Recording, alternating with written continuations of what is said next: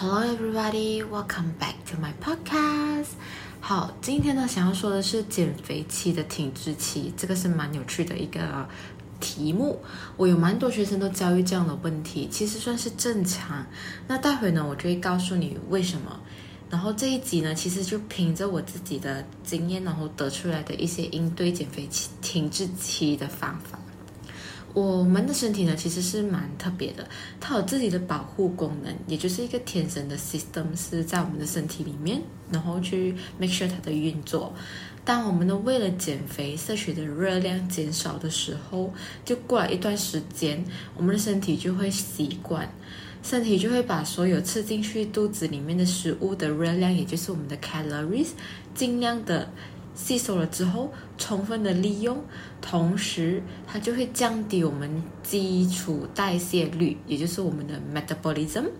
减少能量的消耗，这样于是我们的能量呢就会达到一个新的平衡状态，然后体重呢就不会再下降了。嗯，总的来说呢，我们的身体它就是在过了一段时间，在我们摄取过低的热量，就是我们一天消耗过低的热量，它就会。你让呃 post 在那边，然后它就不会上升了，因为我们摄取的热量太低。那停滞期呢，通常都不会维持太久，一般上都是一到两个星，一到三个星期，或者是一个月左右吧。但是。长和短其实是蛮看个人的。我有的学生是真的面对蛮长的时间，因为每个人的体质不同，我们要找出的问题还有方法都会不一样。那首先呢，先做一个检查了，你就先看一下自己的生活状况，才能得出一个最好的呃方法。也不是去找一些呃外面来的一些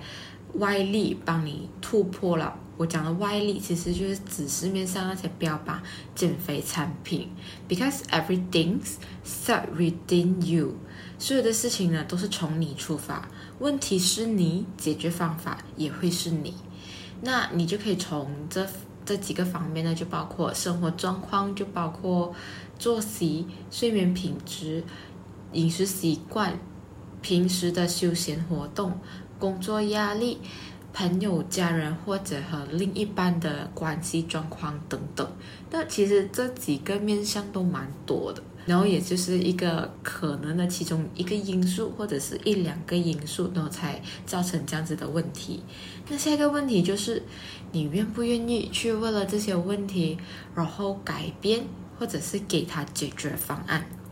如果你的答案是不愿意的话，那我觉得其实你根本根治不了。这些问题，就算是给你换一个产品，或者是给你换一个教练，我觉得都会很难去突破了。假设你愿意，那我们来到今天的重点了，你要去如何突破它呢？然后下面呢，我就有四个方案，或许你可以尝试一个，或者是你可以尝试两个。然后混搭，因为就像就像刚才我讲的，它可能是一个方式，或者是两三个方式以上，所以你只要去尝试了，你才能找到答案嘛，对不对？So，第一个方式呢，就是调整你的睡眠时间，这是非常重要的事情，你就必须确保你自己十点上已经是上床准备睡觉，然后十一点前呢就进入了睡眠状态。接下来呢，就是我们的身体就会自己进入 autopilot 的方式，它就会自己进入了修复的模式。如果你想要了解详细的那个生理时钟，其实你可以到第六集，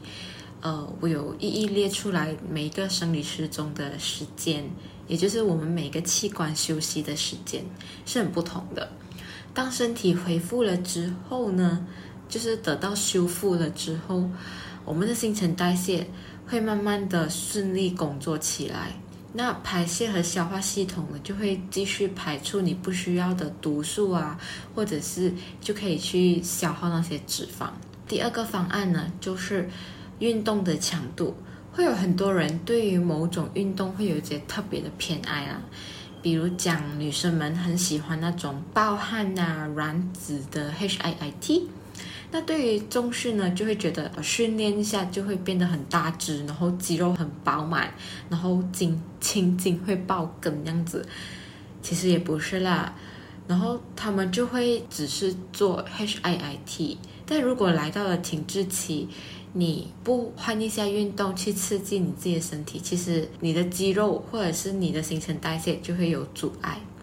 那重训除了让肌肉长大，也让它紧实，就像我们的 tone up 这样子的意思。再来呢，肌肉量提升了，体脂肪其实自然就会下降。我在第六集里面也有提到关于呃肌肉成长的一个过程，你可以去参考参考看看。那如果你是持续在重训，但是你还是面对了停滞期，其实你可以尝试去增加重量。因为通常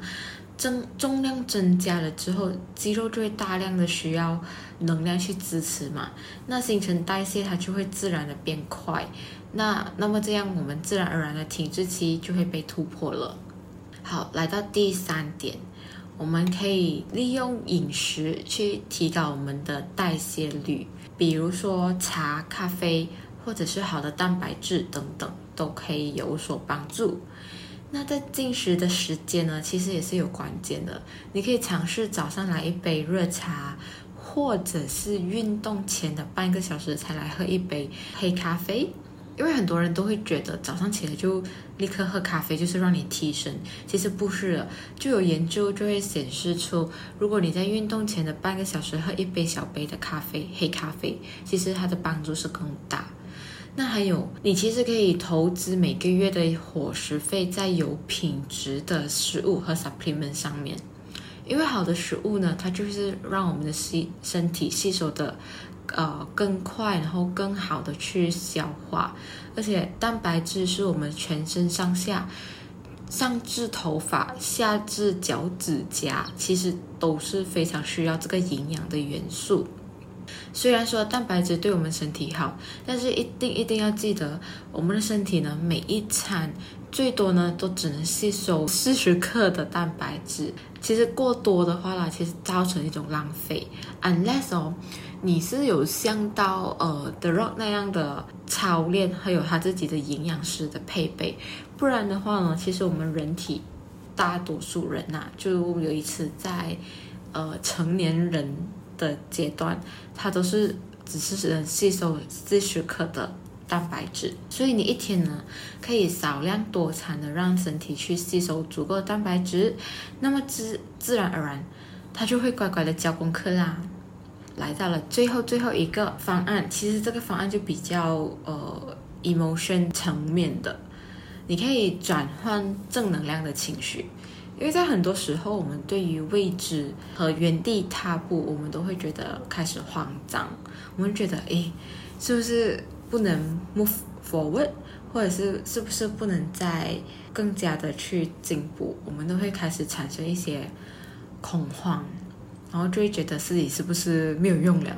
就会有这样子的一些小小的迷失啦。但也其实不是，哦，特别是在我们的。体型或者是体重上面想要看到成绩的女生，她们就会比较显得慌张。那其实这个是一个正常的情绪，我只能这么告诉大家。但是呢，在这里想要呼吁大家是不要沉浸在这个情绪里面。你可以尝试冷静的去思考，还有分析到底问题出在了哪里。就好像刚才第二点我讲到的，你可以从那几个方面上去来分析。然后我觉得任何事情呢，其实都可以被解决的。如果你知道了问题出现在哪里，那你可以尝试在隔天呢就做出一些变化。为什么我讲的是隔天立刻做出行动这么重要？就是因为事情拖着没有变化，我们的焦虑感会被放大。在放大了之后呢，其实你的各种不安的情绪、负面的情绪就会涌上来。也不是说是你特别悲观还是什么样，只是这些是我们很 automatic 的一个情绪。在做出了变化之后呢，或者是行动之后呢，其实你的心就会开始知道，嗯，我在一个更好的路上，然后自然而然你的焦虑感就会慢慢的降。人对于新的计划其实是有正面的期待的，这个是一个蛮心理的一个部分呐、很多时候正能量是很有魔力。因为它就会让你觉得改变事情之后，结果也会改变。这就是我们对于新计划的一个想象还有憧憬。越早改变，越早看到成绩，信心呢就会开始回来了。所以从这四个方面去看的话呢，第一个就是我讲的改变睡眠时间，然后再来就是运动的强度，你要去做一下调整。不管你是在重训也好，HIIT 也好，或者你就让自己去接触这两个方面的运动。很多人都说有氧运动很很好，对，它是很好，但是在你某个层面，就来到了一 certain 的一个 stage 了之后，你不得不去接触一个新的，然后再来呢，就是利用饮食去提高你的代谢率，然后最后呢，就是转换自己的正能量情绪。好，就来到了今天的总结嘛，so 我希望呢，这四个点对你都有所帮助。那如果你有更好的方法，或者是你尝试了一些更不同的方式，